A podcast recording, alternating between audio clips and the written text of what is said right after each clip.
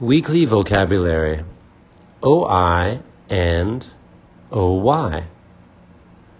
Coin, noisy, join, boil, soil, toy, boy, enjoy, annoy, oyster.